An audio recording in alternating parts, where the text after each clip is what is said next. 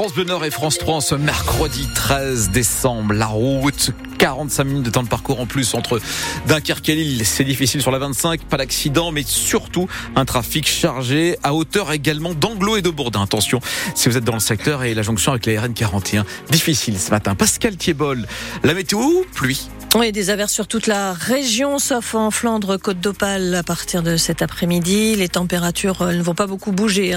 7 hein. à 9 ce matin, 9 euh, à 10 cet après-midi.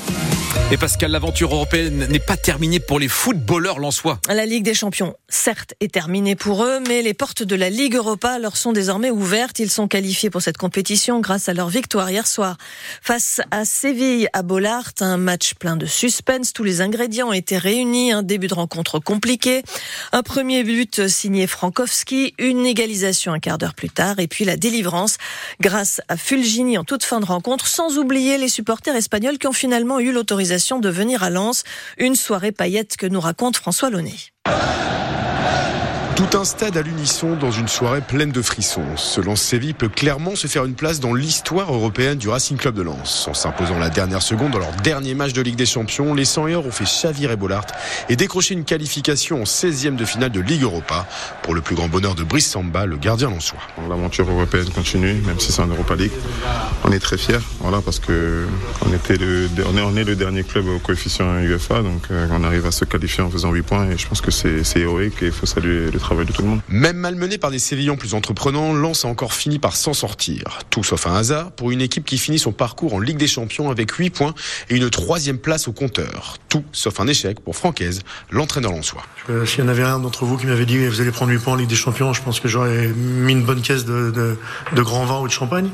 Ça ne donne pas la, la place pour rester en Ligue des Champions, mais ça nous donne la place de continuer à, à grandir et, et euh, à espérer vivre encore de belles aventures. 16 ans après sa dernière aventure européenne, Lens sera donc au rendez-vous des 16e de finale de Ligue Europa les 15 et 22 février prochains. Une étape de plus dans la magnifique renaissance du RC Lens. Et le tirage pour connaître l'adversaire de Lens en Ligue Europa aura lieu lundi. La Ligue des Champions, elle se poursuit ce soir avec le déplacement du PSG sur la pelouse du Borussia Dortmund. Et Pascal, il y aura plus de policiers que d'habitude aujourd'hui à Aumont, près de Maubeuge. Notamment aux abords des établissements scolaires. Hier, des élèves ont signalé la présence d'une personne personnes armées à côté du collège Saint-Exupéry, ce qui a entraîné le confinement de l'établissement et le déploiement de forces de l'ordre. Après plusieurs heures de recherche, cet inconnu n'a pas été retrouvé. Le récit de Théo Baucher. Tout est allé très vite à partir du signalement de ces collégiens à la reprise des cours hier vers 14 heures.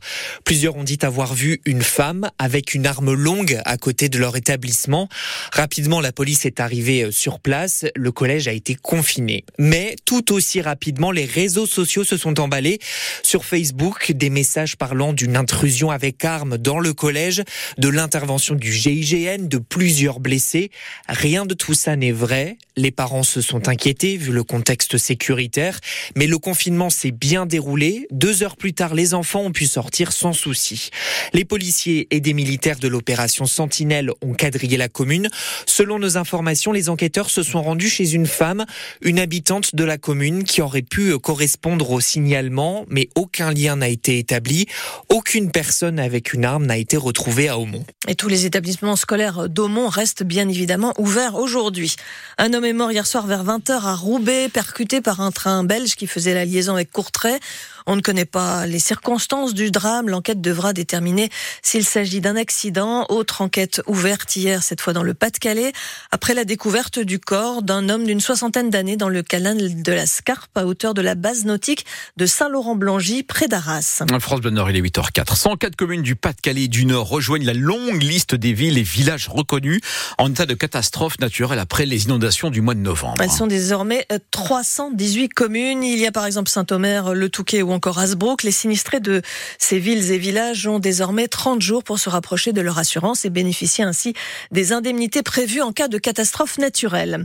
La région Hauts-de-France a désormais son ambassadrice pour le don d'organes, Fleurine, qui est préparatrice en pharmacie à Isberg et qui porte l'écharpe du ruban vert. Sa mission désormais, sensibiliser aux dons d'organes, car aujourd'hui, 43% des habitants des Hauts-de-France refusent cette démarche quand ils y sont confrontés, un chiffre bien au-dessus de la moyenne, qui est aux environs de 33%.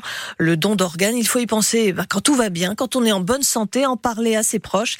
C'est ce qui a sauvé Thierry Constanti, 66 ans, atteint d'une cardiomyopathie d'origine virale. Cet habitant de Richebourg, près de Béthune, a bénéficié d'une grève de cœur le 16 novembre 2008. Il se souvient de ce jour, celui où il a reçu l'appel de l'hôpital. Il avait d'ailleurs acheté un portable pour ne pas le rater. Finalement, c'est le, fixe qui a, qui a sonné vers le coup de 3h30, 4h au matin.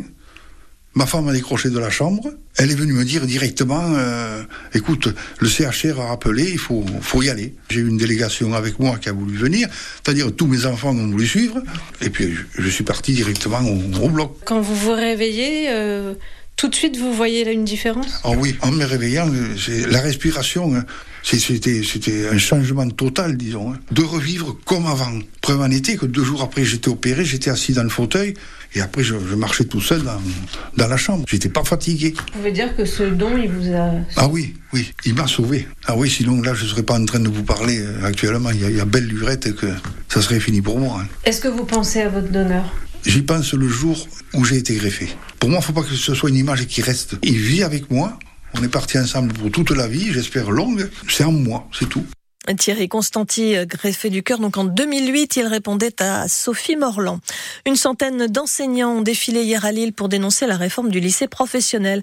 À partir de la rentrée prochaine, l'année de terminale va s'achever plutôt que d'habitude avec un examen final au mois de mai pour que les élèves puissent terminer par six semaines de stage en entreprise, ce qui veut donc dire moins d'heures de cours. Les syndicats dénoncent une catastrophe et militent pour une, disent-ils, une réforme pédagogique plutôt que budgétaire. Environ 8% des enseignants de la filière professionnelle étaient en grève hier selon le rectorat. Neuf start-up de la région vont représenter les Hauts-de-France au CES de Las Vegas. C'est le grand rendez-vous annuel des nouvelles technologies et de l'électronique aux États-Unis. Elles ont été choisies pour les innovations qu'elle propose. Le CES peut leur permettre de se faire connaître et surtout de rencontrer des financeurs pour développer leurs produits. On y revient plus longuement à 8h30. Il a été à la tête de l'équipe de l'équipe cycliste Cofidis pendant 17 ans et c'est l'heure de la retraite maintenant pour Thierry Vitu, 63 ans, l'occasion de nous raconter ses souvenirs, les bons comme les mauvais, et sa passion pour le vélo qu'il ne connaissait que de très loin hein, lors de sa prise de fonction en 2007. Rendez-vous avec Thierry Vitu dans 10 minutes.